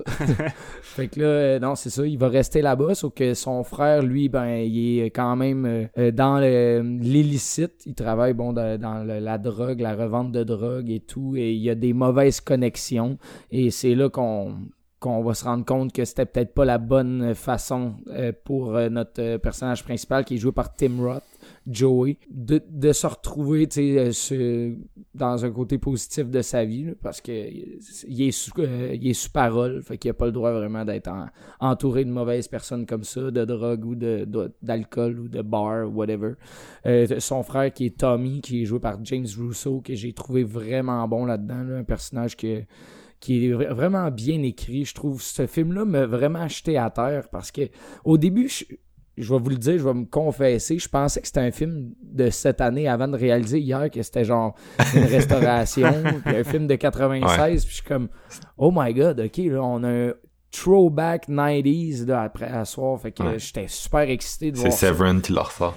En Ouais, plus, hein. c'est- hey, c'est- la restauration est solide, mes amis. Le film, il est beau. C'était parfait. Je veux dire, euh, j'ai eu vraiment énormément de fun parce que c'est une histoire quand même assez classique. Bon, euh, les péripéties aussi sont classiques, mais classiques à quel point, tu sais, je veux dire, c'est un film qui a quand même 25 ans, donc je veux dire, c'est un scénario qu'on a vu à plusieurs reprises. Euh, par contre, jouer comme ça, je veux dire, Tim Roth, man, il est insane dans ce film-là. Son jeu, il transcende l'écran. Ça n'a pas d'allure comment il est bon. La relation entre les deux frères, tu y crois tout de suite. Tu, comme, tu veux vraiment savoir qu'est-ce qui s'est passé. Euh, il y, euh, y, a un truc dans l'intrigue que je dois, dire que j'ai vu venir d'avance, puis ça me comme... Tu sais, c'est pas ficelé au point où ce que tu t'es surpris à la fin de, de, de, l'outcome de tout ce qui va se passer. Mm. Personnellement, j'ai vu venir ça assez vite. à 30 minutes in, je l'ai collé à mon chum. J'ai dit, gars, je pense que c'est ça qui va arriver. Puis c'était ça qui est, qui est, arrivé. Par contre, je trouve que c'est vraiment bien fait. Il y a des bonnes idées de réalisation là-dedans. Euh, il y a une scène dans une cuisine, genre où que le monde se tapoche sa gueule. C'est vraiment solide. C'est violent aussi. Euh, je veux dire, ça se passe dans un quartier pauvre. Là, je veux dire, tu le vois que les, les ils n'ont pas d'argent, je veux dire, ils en ont jamais eu, puis c'est pour ça qu'ils faisaient des coups, C'est pour ça que le gars, il a fait six ans de prison, je veux dire, ils se sont fait pogner, mais tu veux, euh, tu, veux en savoir plus tout le temps, puis je veux dire, sa femme qui est jouée par Deborah Cara Unger, je veux dire, elle fumait des tops comme ça dans un hostie de film.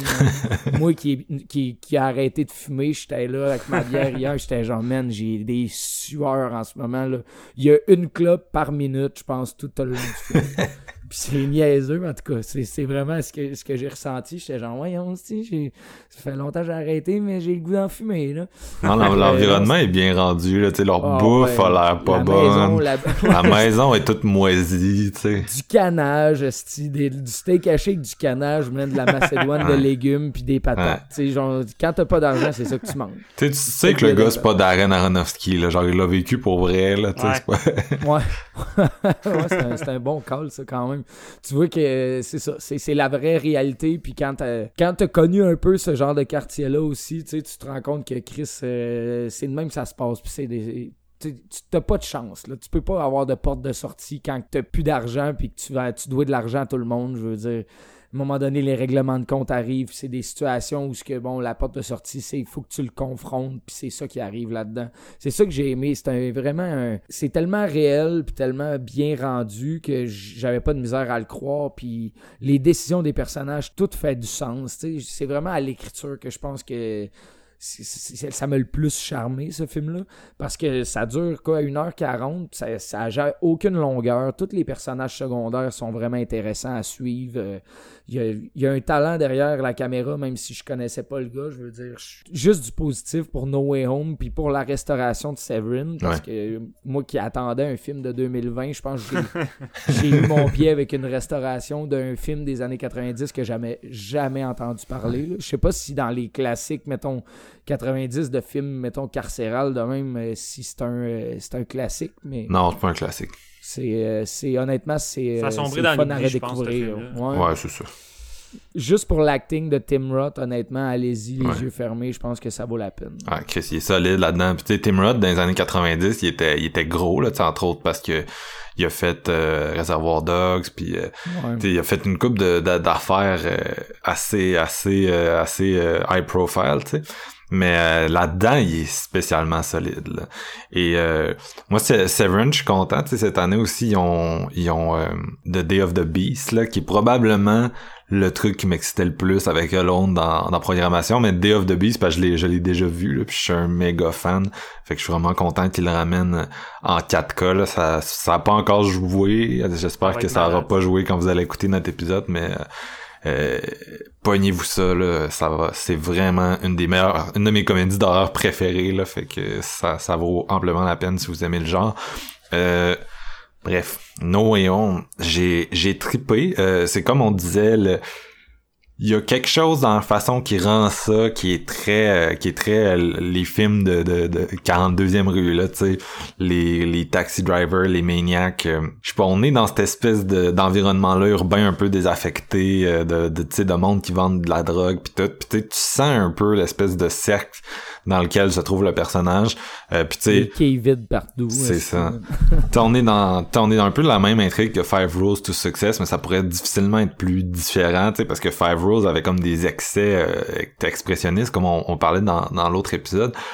Euh, celui-ci est, est beaucoup plus groundé là, à part des jeux de montage, euh, t'sais, ça, ça reste très réaliste, puis t'es dans crasse, puis sais ça, ça reste intéressant cette histoire-là de, de gars qui revient un peu chez son frère parce qu'il y a, nulle part d'autre où aller, puis il est comme obligé de faire face à à qu'est-ce qu'il l'envoyait en prison en premier lieu, tu sais. En même temps, le côté tragédie grecque est bien rendu, l'acting est solide, c'est sûr ça reste un peu ça reste un peu classique dans le genre, mais c'est c'est super bien exécuté avec une finale qui va ravir euh, les amateurs de de, de gunfight sanglants de Euh, c'est un genre de film, je sais pas trop quoi en dire de plus, c'est c'est solide pour ce que c'est. Je comprends pourquoi d'un côté, je comprends pourquoi c'est sombré dans l'oubli, de l'autre côté, je comprends pourquoi il y a du monde qui veulent le sortir de l'oubli. Tu sais, Je sais pas si ça fait du sens, mais tu sais, c'est un bon film pour le bon public, tu sais. Puis c'est un peu ça. Nice. On, on est rendu à un gros un gros morceau de c'est un gros morceau pour nous, je sais pas si c'est un gros morceau du de- festival. Non mais euh, on a fait, euh, vous avez fait l'épisode de la programmation. Jean-François a Ouais. introduit le film indien Kriya, film d'horreur qui avait un solide teaser. Moi aussi, j'étais vraiment vendu par le teaser. Ouais. Euh, puis il y a beaucoup de gens qui nous ont contactés pour nous dire Hey Jeff m'a vraiment vendu Kriya, vraiment cool, vraiment cool. Puis éventuellement, les échos ont commencé à nous venir, on l'avait pas encore vu, que c'était vraiment poche. Mais bon, je veux dire, on a eu des échos que Slacks était Ouais, non, poche, c'est puis euh, bon. Mais on, on a commencé à avoir un peu peur. Oups, peut-être qu'on s'est, on s'est trompé. Et on a fini par voir le film. Et Steven a vraiment pas aimé Kriya. Et je vais te laisser l'introduire parce que, parce que c'est ça. Ça fait une couple de fois qu'on, on en discute hors d'onde, puis euh, je- On l'a vu en. C'est peut-être ça que tu crois, mais peut-être dans le fond, j'ai adoré, j'ai joué le jeu. Je suis un Ah. bon acteur, man. Steven est la Mais pire note de Kriya sur Letterboxd au moment où on enregistre. Ok. Euh, Cria film indien, j'étais quand même un parce que pour la simple raison que j'aime ça les films euh, les films rituels avec de la magie noire qui se déroule dans de la culture dont je suis pas tant familier. Tu sais, dernièrement on a on a eu ça avec euh, Joko Awar avec son, son film indonésien euh, M. Gore, on en a parlé euh, dans un autre épisode. C'est vraiment quelque chose qui me fascine, moi j'adore ça. Puis écoute, je suis pas tant connaissant de la culture indienne, euh, à part du cinéma Bollywood. homo-érotique dans, son traitement avec beaucoup de joie, beaucoup de danse et coloré. Je trouve que j'ai pas vu tant de, films se démarquer qui essayaient d'a- d'avoir une ligne directrice plus courte, premièrement, parce que c'est tout le temps des 3 heures, euh, 3 heures et demie, pas justifié. Euh, Puis là, on se retrouve avec un petit film d'horreur, 1 heure et demie, pas de comédie musicale. On essaie d'avoir un traitement plus sérieux. Fait que je suis comme nice, j'embarque. L'affiche est vraiment belle, je veux le dire. Mhm. L'affiche de Fantasia qui a été rajoutée. Euh, c'est vraiment beau. Puis ça raconte. ça raconte. euh, de la misère à commencer? Ça- ok, on y va. Ça raconte l'histoire de DJ Neil. J'ai son nom, je suis pas capable déjà, là, mais. ok, je vais y aller, je vais y Non, aller. non, laisse-moi me faire. Non, non, non, hey, on, on Laisse-moi a faire. entendu ce moment-là. Marc a fait exprès de retarder le film constamment. c'est ça. DJ Neil, interprété par Noble Loop. En plus, je l'ai pas dit, mais c'est un film réalisé puis écrit, mais là, j'ai- je sais que je vais massacrer le nom, mais par Sid Art Srinivasan. Je m'en excuse. Neil. Euh, les, gens qui l'ont vu vont comprendre. C'est ça. Ça raconte l'histoire de DJ Neil, qui est un DJ populaire dans son club. Puis là, durant une soirée, ben, il fixe sur une femme du nom de Sitara. Il la regarde danser pendant au moins 8 fucking minutes durant son, sa tourne Ah. au.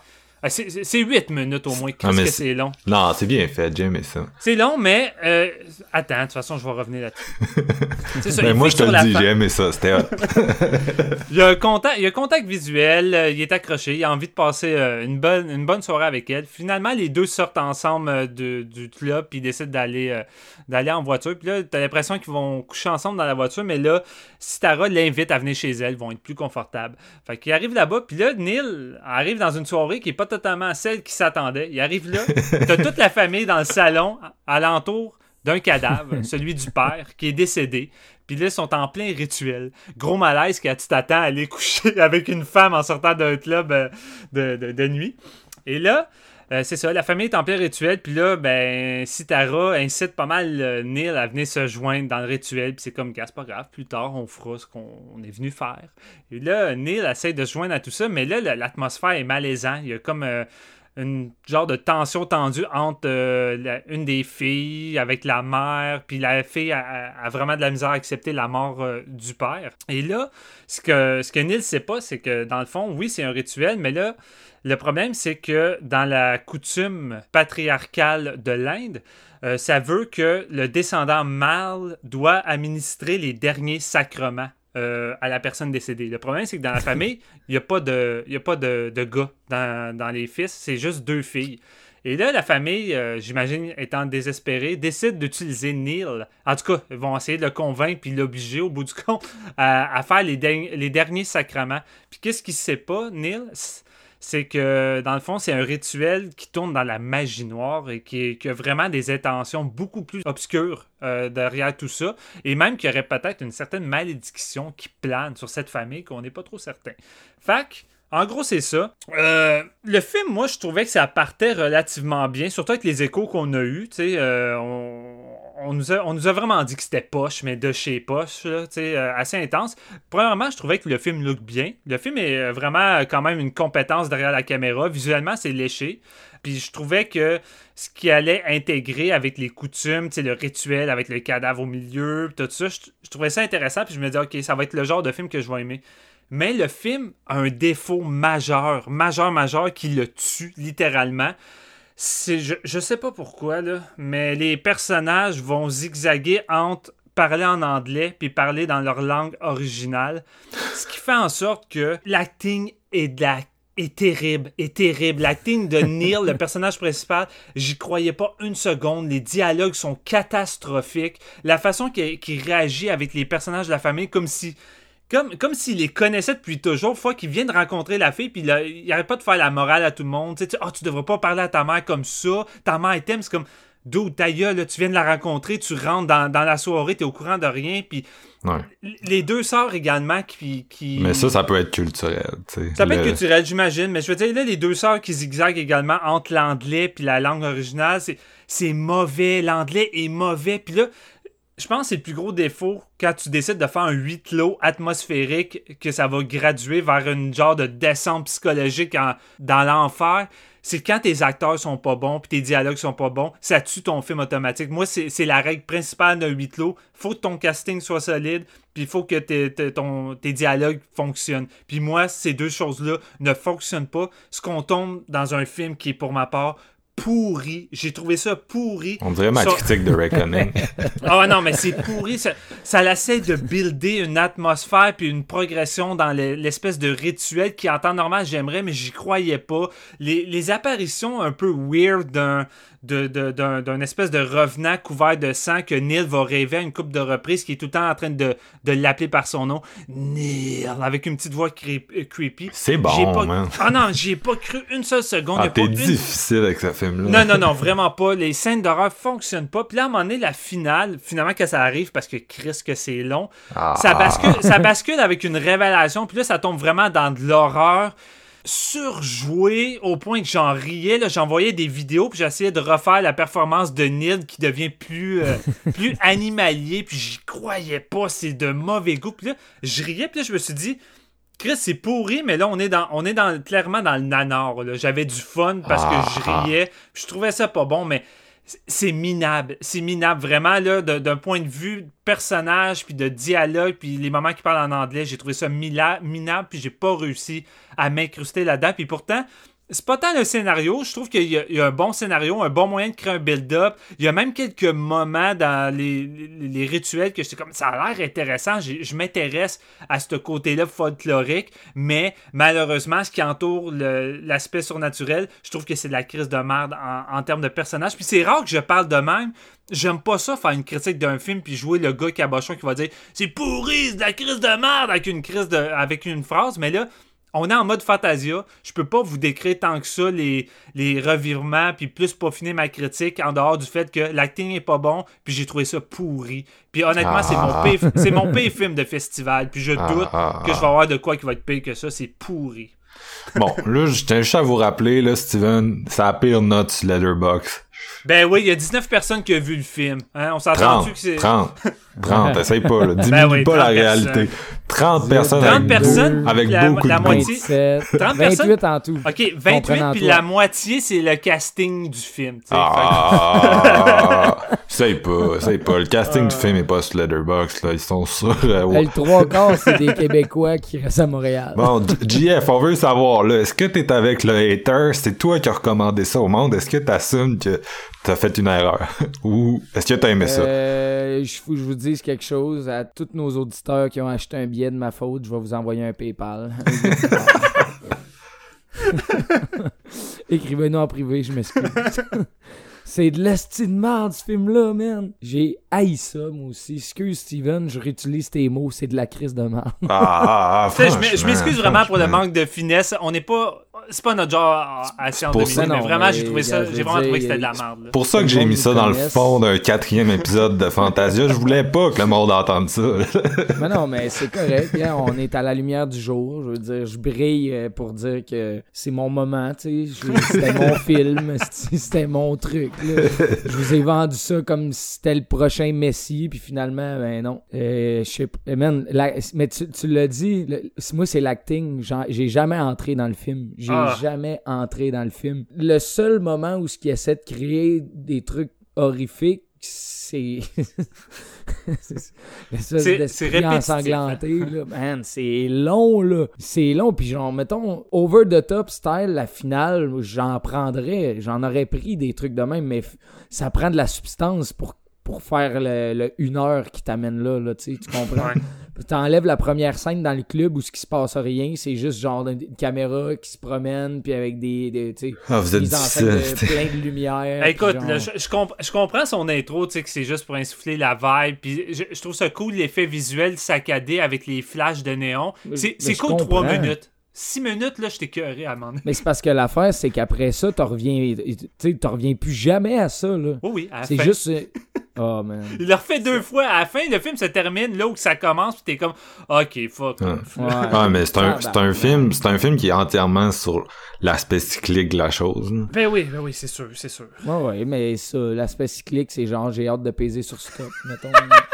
Man, non, mais je sais pas quoi dire, man. J'ai haï les personnages, j'ai trouvé ça risible Ouais. au point où j'étais genre, man, ça se peut pas, là. Puis les- la- la relation entre les deux sœurs, à un moment donné, ils sont là, puis ils rient, man, ils sont en rituel pour enterrer leur père mort, genre.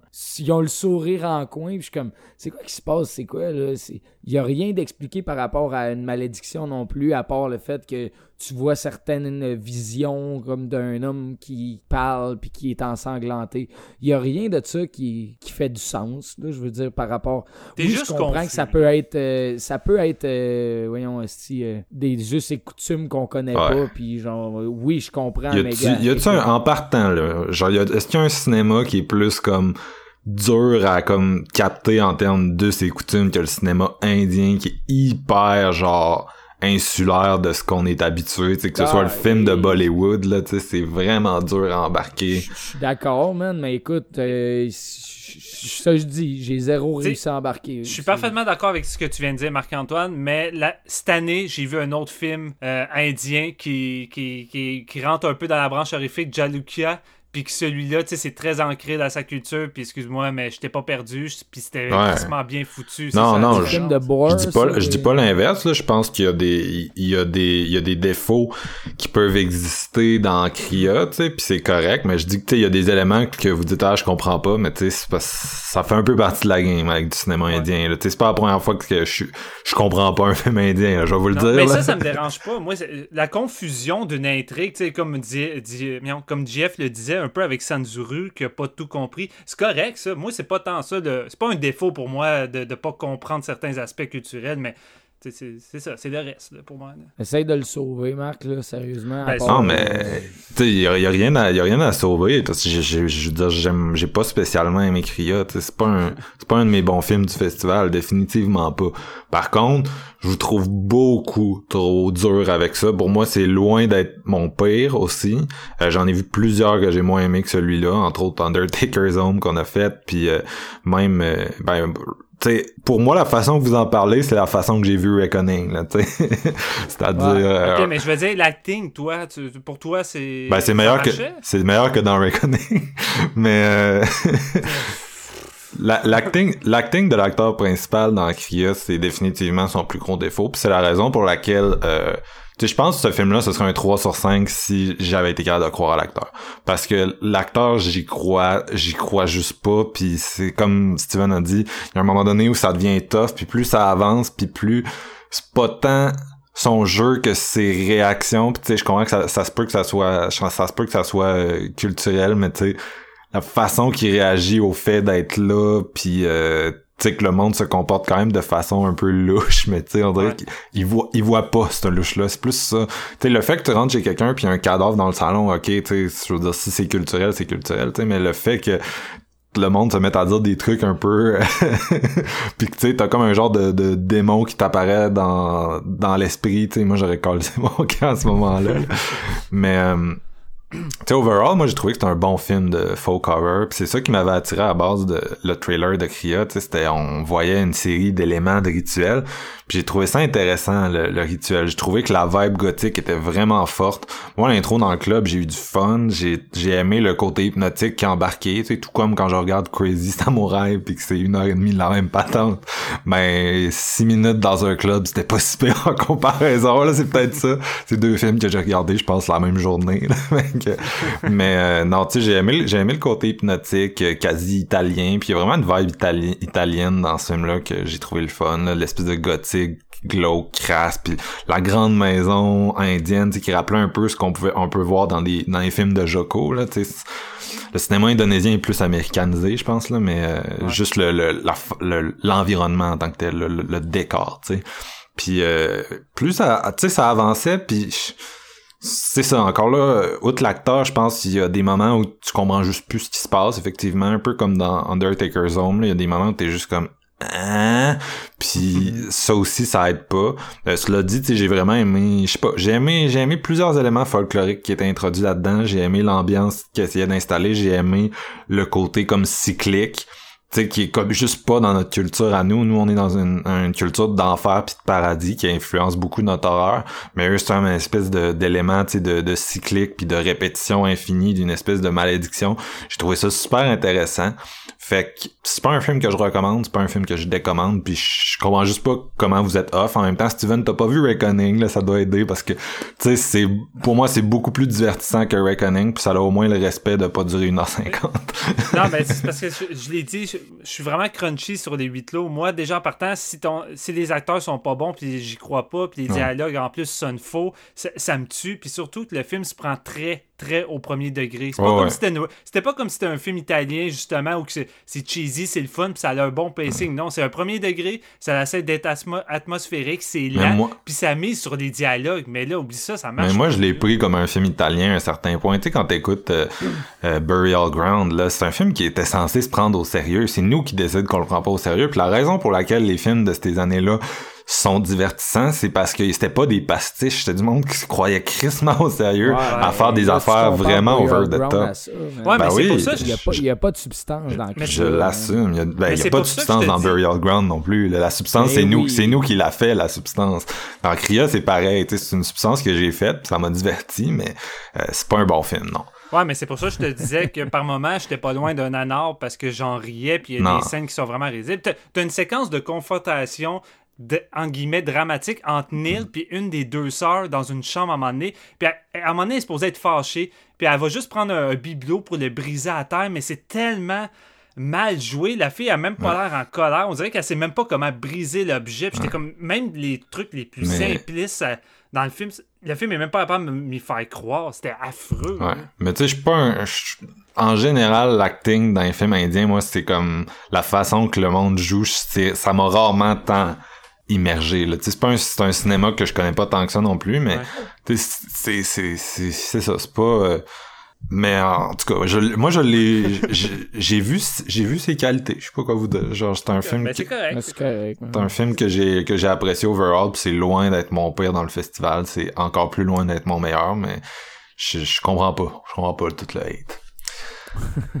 On va finir sur Labyrinth of Cinema, dernier film de Nobuhiko Obayashi qui est décédé récemment, qui est un, un réalisateur japonais euh, qui aujourd'hui est beaucoup connu pour Aosu, que, un film d'horreur qui a eu une espèce de réémergence depuis la sortie de son Criterion il y a, il y a 10 ans. Tu sais, à l'é- à l'époque, c'était pas un film d'horreur tant euh, connu, je pense, de ce côté-ci de, de, de Ah ouais, l'océan, non, mais c'est vrai, c'est vrai.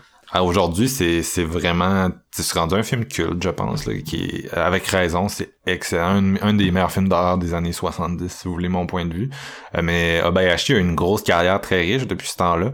Euh, il y a plusieurs de ses films d'ailleurs qui sont sur le Criterion Channel, si ça vous intéresse. Et il y a deux ans, euh, il est arrivé avec Anagatami, film de trois heures à Fantasia, qui avait été programmé dans Camera Lucida, puis qui était son dernier film parce qu'il était atteint d'un cancer incurable. Fait que c'était un, un très solide morceau de Fantasia 2018. Et en 2000, euh, 2020, il est mort, mais il est revenu avec un autre film de trois heures, Labyrinth of Cinema. Son testament. C'est ça, dans un sens qui est, je vais le dire tout de suite, un des plus gros morceaux du festival, vraiment pas manqué, et selon moi, pas loin d'être le meilleur film là, que, que Fantasia a pour nous en 2020. Euh, ça raconte l'histoire d'une gang de jeunes qui vont se rendre dans un cinéma. Euh, c'est la dernière soirée du cinéma euh, avant sa fermeture, puis ils font un marathon de films de guerre et ils vont se retrouver projetés dans l'écran. Euh, ils vont vivre dans une série de films de guerre, mais tu sais vraiment une série. Là. On revit comme l'entièreté d'un certain cinéma japonais, tu sais, de guerre, euh, via eux, puis ils traversent les frames avec euh, son trois, puis sont avec une jeune femme aussi, puis euh, c'est, écoute, c'est un, un mastodonte, ça dure trois heures. Si vous connaissez le style euh, d'Obayashi, c'est hyper éclaté. Fait que c'est lui en mode genre éclaté, mais qui nous livre une espèce de comédie avec de l'action. Puis ce qui est le plus impressionnant, c'est qu'il y a énormément de green screen là-dedans. Mais si vous connaissez Aosu, vous savez que s'il y a un gars qui est capable de faire des merveilles avec du green screen, c'est ce cinéaste-là et il en fait. C'est euh, c'est crissement excellent. Puis c'est le genre de film que écoute c'est c'est c'est tellement difficile à décrire. Je veux dire tu, l'as vu ou tu l'as pas vu mais tu sais un, un espèce de jeu euh, de, de tu sais un espèce de côté enfantin à sa mise en scène avec des jeux de couleurs primaires et tout. Euh, puis c'est extrêmement divertissant. C'est vraiment tu c'est excentrique au plus haut niveau mais c'est aussi tu sais, c'est, critique, je pense, d'un, certain euh, d'un certain cinéma de guerre. Ça joue beaucoup avec ses codes. Il y a beaucoup d'humour qui est basé sur ses codes. Puis je pense que si vous avez aucune base de cinéma japonais, si vous avez pas un bon background de, de cinéma japonais, ben faites-vous un, un gros marathon sur le Criterion Channel avant d'essayer Labyrinth of Cinema. Parce que c'est un film. C'est un film qui vient d'un homme octogénaire qui réfléchit le cinéma de son pays, qui réfléchit sa culture, qui réfléchit sa carrière, tu sais, qui, tout ça à travers un espèce de gros truc. Fait que, tu sais, je pense que c'est facile de se perdre là-dedans, mais euh, la quantité de, de clins d'œil, de références, l'humour, l'énergie, tu sais, moi, ça m'a tout le temps gardé impliqué, puis euh, visuellement, c'est aussi pété que ce à quoi on, a- on est habitué de, de lui. En même temps, c'est ça, c'est un film que, écoute, tu sais, c'est le genre de film que t'aurais le goût, là, tu sais, au musée, des fois, t'as un guide, là. Ben, Labyrinth of Cinema, c'est un film à voir avec un guide, vous comprenez. Genre, j'aurais le goût que le programmateur de Fantasia, il fasse une projection commentée, là, où il m'explique tous les trucs qui me sont un peu passés au-dessus de la tête. Mais tu sais, c'est un fucking beau film de, de, de- d'amoureux du cinéma, là, tu sais, qui... Tu sais, euh, on, on en a eu une coupe de films dans ce style-là. On a eu, euh, on avait eu Last Action Hero à l'époque là, mais tu sais, ça c'est comme, c'est comme la version avant-gardiste de Last Action, Last Action Hero. Si quelqu'un arrêtait pas de changer de frame à toutes les cinq minutes, il est tout le temps dans un nouveau film avec des personnages qui pop, puis euh, et, mais écoute, c'est, une- c'est une- c'est un style de mise en scène qui est unique, fait qu'il faut vraiment, faut vraiment s'atteler, mais écoute, c'est, c'est, c'est comme à mi-chemin entre le truc le plus divertissant que tu vas voir puis un comme un film de Godard qui est comme super euh, complexe puis euh, dur à dur à déchiffrer mais c'est comme les deux en même temps ce qui est c'est assez fou que ce cocktail là fonctionne en fait. Ça m'a ça m'a comme je l'écoutais puis j'étais comme j'avais peur au début puis à un moment donné j'étais comme comment je fais pour comme être autant diverti par ce truc là puis ça j'ai comme pas la réponse puis il y, a- il y a beaucoup de gens à qui j'en ai parlé que je commence c'est c'est un mode du festival puis ils me disaient ah ouais mais trois heures man Ouais, mais le 3 heures, il passe, il passe vraiment vite. En tout cas, de mon point de vue, là, euh, c'est, je comprends, là, qu'on ait peur d'un film japonais de 3 heures euh, aussi éclaté, mais vraiment très, euh, très solide. Je suis pas mal certain que le 3 heures de ça passe plus vite que le 1 heure et demie de Kriya, là. passe plus vite que le 1h50 de Reckoning, en tout cas. Aïe. Jeff, t'as-tu aimé ça? Euh, oui, j'ai aimé ça. Euh, c'est très chargé. J'étais pas prêt pour voir ça. C'est un des premiers films du festival. Je pense que le 4 ou 5e j'ai vu. Euh, j'ai oublié mon casque. Esti, man. J'ai tombé à terre, man. Euh, le seul que j'ai vu d'Obayashi, c'est Houseu, que j'ai en Criterion. Bon, euh, étant fan d'horreur, je veux dire, c'est un classique. Mais pour ce qui est du reste, je connais zéro le gars. J'ai... J'avais entendu dire qu'il était décédé cette année, mais je peux pas dire qu'est-ce qu'il a fait d'autre. Euh, c'est une espèce d'opéra cinéma euh, sur l'histoire du Japon, sur l'histoire des films japonais, sur plein de choses. J'aime comment c'est raconté. Je veux dire, c'est euh, explosé là, tu l'as dit. Je veux dire, c'était très chargé. J'avais de la misère à comme rester focusé parce que comme tu dis tu mettons si, si toi il y a des trucs qui t'ont passé par dessus la tête moi genre le trois quarts du film je comprenais pas où ce qu'on était puis j'étais genre aïe aïe man aïe, aïe, qu'est-ce qui se passe? Mais je pense que c'est une expérience que tu vis puis euh, sur trois heures c'est clairement pas un trois heures qui est long là tu sais je veux dire c'est juste hyper chargé en information en, en émotion aussi je veux dire en, en façon de, de tourner. Je veux dire le gars il il- on dirait qu'il a fait un nod au cinéma avec ce film-là. Là. Clairement, il, il utilise plein de, plein de techniques Mm. différentes. Je veux dire, comment s'y prendre. Chacun des petits métrages dans lesquels euh, nos personnages vont euh, être projetés dans le film. Il y a tout le temps des influences différentes, euh, des thèmes aussi. C'était super intéressant à suivre. Euh, écoute, pas pour les néophytes du cinéma japonais, là, comme tu l'as dit. Non, c'est ça, que- c'est ça. C'est comme une- vraiment une place de marde où commencer, là, sincèrement. Ouais, ça, vaut mieux commencer avec garoche- j'imagine. Ben, mettons, tu sais, pour les amateurs d'horreur, mettons, même si tu écoutes pas tant de cinéma japonais, Houseu, ça se regarde. Ouais. Mais mettons, euh, j'aurais pas fait écouter ça à ma petite soeur qui se calisse du cinéma, tu comprends, là, tu sais, comme viens-t'en, j'ai un film à te faire écouter, ah, ok, let's go, je pense qu'à 15 minutes, elle me dit, ciao, bye, le frère, je m'en vais. Plus que le Tandis cinéma japonais, c'est le cinéma de guerre japonais, vraiment, ici. Ouais, ouais, c'est ça, particulièrement. Mais bon, euh, écoute, j'ai tellement peu de connaissances pour en faire une critique plus détaillée du fait que c'est visuellement chargé et vraiment beau à voir. C'est, tu comprends que le gars, il a, il a eu du talent, puis tu comprends qu'il a eu une longue vie dans le cinéma aussi, puis que je pense que c'est comme un bon closure, tu sais. Euh, par contre, écoute, euh, ça fait pr- presque trois semaines que je l'ai vu, puis il y a ben, il y a beaucoup des scènes qui m'échappent aujourd'hui. Là. C'est- Ça s'est passé rapidement dans ma tête. Là. Ouais, ben, Ça sincèrement, c'est comme dur de tout englober, c'est, vraiment, euh, c'est frénétique, le pace dans ce film-là. Mais euh, si j'avais à le comparer à quelque chose, tu sais, récemment, il y a eu euh, de, de 20th Century de Matthew Rankin en 2019, qui était un film qui a été super bien accueilli par les critiques locales.